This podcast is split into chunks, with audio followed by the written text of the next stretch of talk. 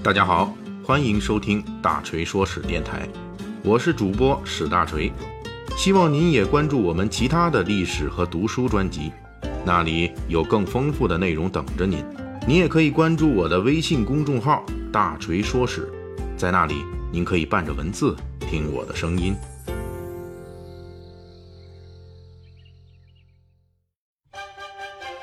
我们上一回《三国演义》细节解密，提到了关索的坐骑赤兔马，曾经在文学史上以神马姿态出现。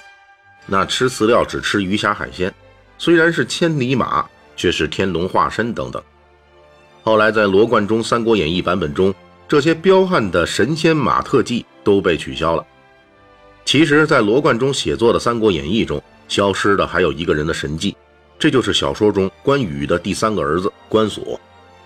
关索从历史档案角度来说，大锤可以确凿无疑的确认，绝对查无此人。正史记载过关羽的两个亲儿子，大儿子关平，二儿子关兴。但是关索作为古人在一千年前就开始推崇的勇将，他的传说故事却几乎跟三国故事一样，在唐宋时期就出现了。大锤甚至可以这么说，咱们民间老百姓啊，对关索的崇拜。不见得就比对关羽的崇拜要晚。大约是在两宋时期，民间就出现了不少关索崇拜的影子，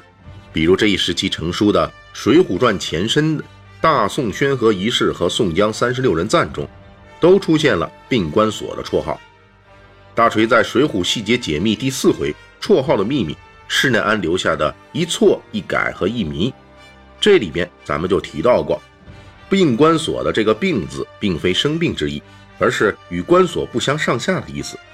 外号“病关索”，就是说跟关索一样勇猛的好汉。除了水浒好汉之外，两宋时期还有不少跟武力相关的人物，比如宋代的相扑选手，就有人给起外号叫做“小关索”的，表达的意思仍旧是对勇将关索的推崇。这些宋代文献中关于勇将关索的记忆碎片。要比《三国演义》小说成书的时代早二百年以上。到了元代，关索正式进入了三国故事了。作为古典小说《三国演义》的原型，元代成书的《三国志平话》就出现了关索参加诸葛亮七擒孟获的战斗。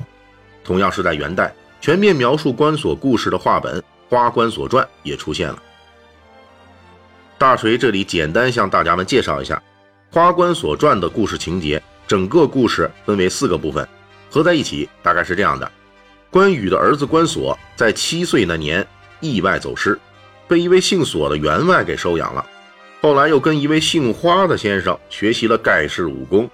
因此他的名字实际是取了花师傅、索员外和关老爹这三家姓氏而成，叫做花关索。后来关索武功大成之后，找到父亲关羽，父子相认。关索作为刘备军大将，参与了刘备进攻益州刘璋的军事行动，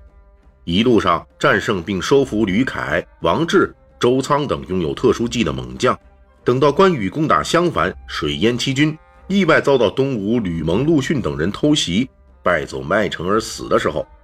关索愤而起兵为父亲报仇，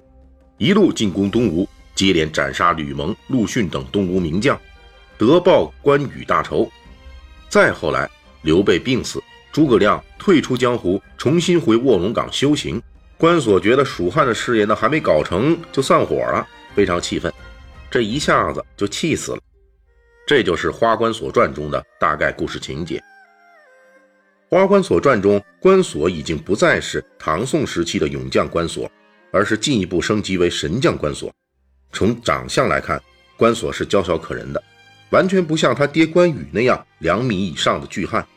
而是很漂亮、很英俊的，经常被人误解为桃花一样的男人。但是从武功上来说，关索虽然长得瘦小漂亮，那武艺却是非常高强的，跟徐晃、庞德这些曹魏猛将曾经战场上单挑，打个旗鼓相当。如果按照日本光荣游戏公司那种《三国志》武力评估值的话啊，大锤估计这关索的。在这套故事中，武力值大约得跟徐晃和庞德差不多，有九十五左右，可能也就比关羽这种武力值九十八以上的武圣吕布这种武力值一百的武状元，那要差一点点。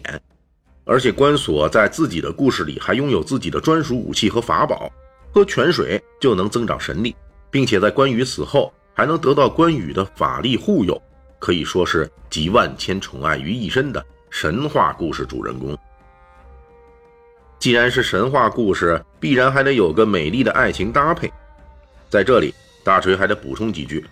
花关索这个名字可真是没起错。故事里的关索，他可是真的花。花心的花，仅仅是名义上认证过的老婆就有三个以上，包括鲍三娘、王月、王桃，这后两个还是姐妹花呢。花关锁毕竟长得很漂亮嘛，自然就引来了不少大美女。而且花关所的美女老婆们不仅个个如花似玉，还个个能打，那武力值估计至少也都得在八十五以上，跟孟获的老婆会使飞刀的祝融夫人差不多。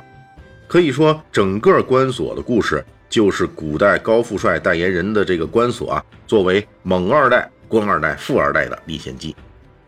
这个花关所故事具有明显的民间成书特点，包括彼此情节不太连贯，结局牵强草率等等。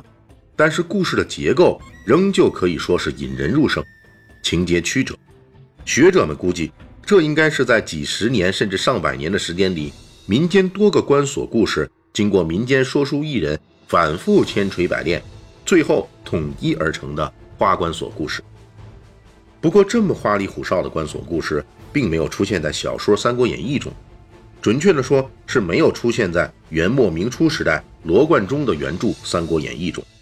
以及在明末清初毛宗刚批改的《三国演义》的版本中。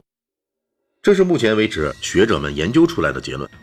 众所周知，《三国演义》在罗贯中成书之后，在明代出现过多人修改增补过的版本，其中就有把关索故事中的神力、神器等照搬进了《三国演义》中的版本。但是后来毛宗刚修改的《三国演义》，也就是目前流传最为广泛的《三国演义》版本中，关索是没有神力的。虽然参与了诸葛亮亲擒孟获的战斗，但是关索只是勇将，并没有拎着他的法宝上阵。关索的那些俏家娃加猛将的老婆们也没有上阵。大锤估计，这应该是原作者罗贯中和后来批改者毛宗刚的共识。而事实证明，只出现勇将关索而取消神将关索，这种做法是成功的。这是因为关索故事中的法宝啊、神力之类的设定，与《三国演义》整体的文学设定是不相符的。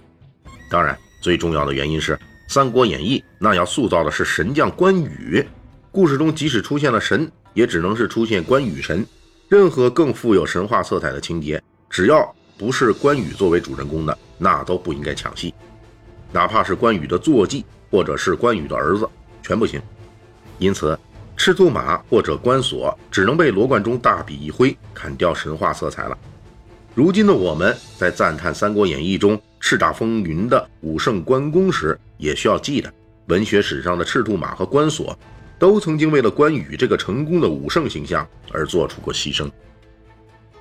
罗贯中等人对关索的神将属性进行删除，并不影响关索在民间的影响力。毕竟，只要武圣关羽的形象脍炙人口，他的儿子关索的形象就只会加分，而不是减分。一直到今天，我国云南、贵州等地仍旧流传着号称“活化石”的关索戏。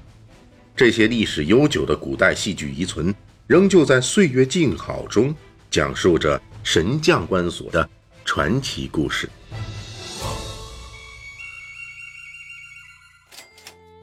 感谢大家的收听和对大锤一如既往的厚爱。